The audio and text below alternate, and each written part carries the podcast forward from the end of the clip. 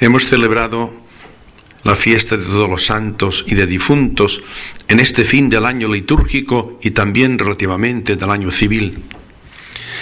Es un momento de repensar el fin de la vida humana y del mundo.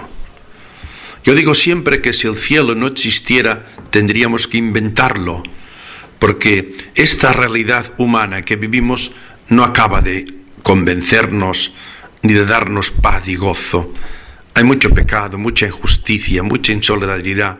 Estamos en la globalización de la indiferencia y del desamor. Llegará un día en que llegará al fin de nuestra vida y se nos pedirá si hemos vivido el amor, si nos hemos convencido de que el camino del amor es la única salida para llegar a la Jerusalén del cielo. Vivamos esta realidad con la gran esperanza de que el Padre Dios quiere acogernos en su regazo, en su casa.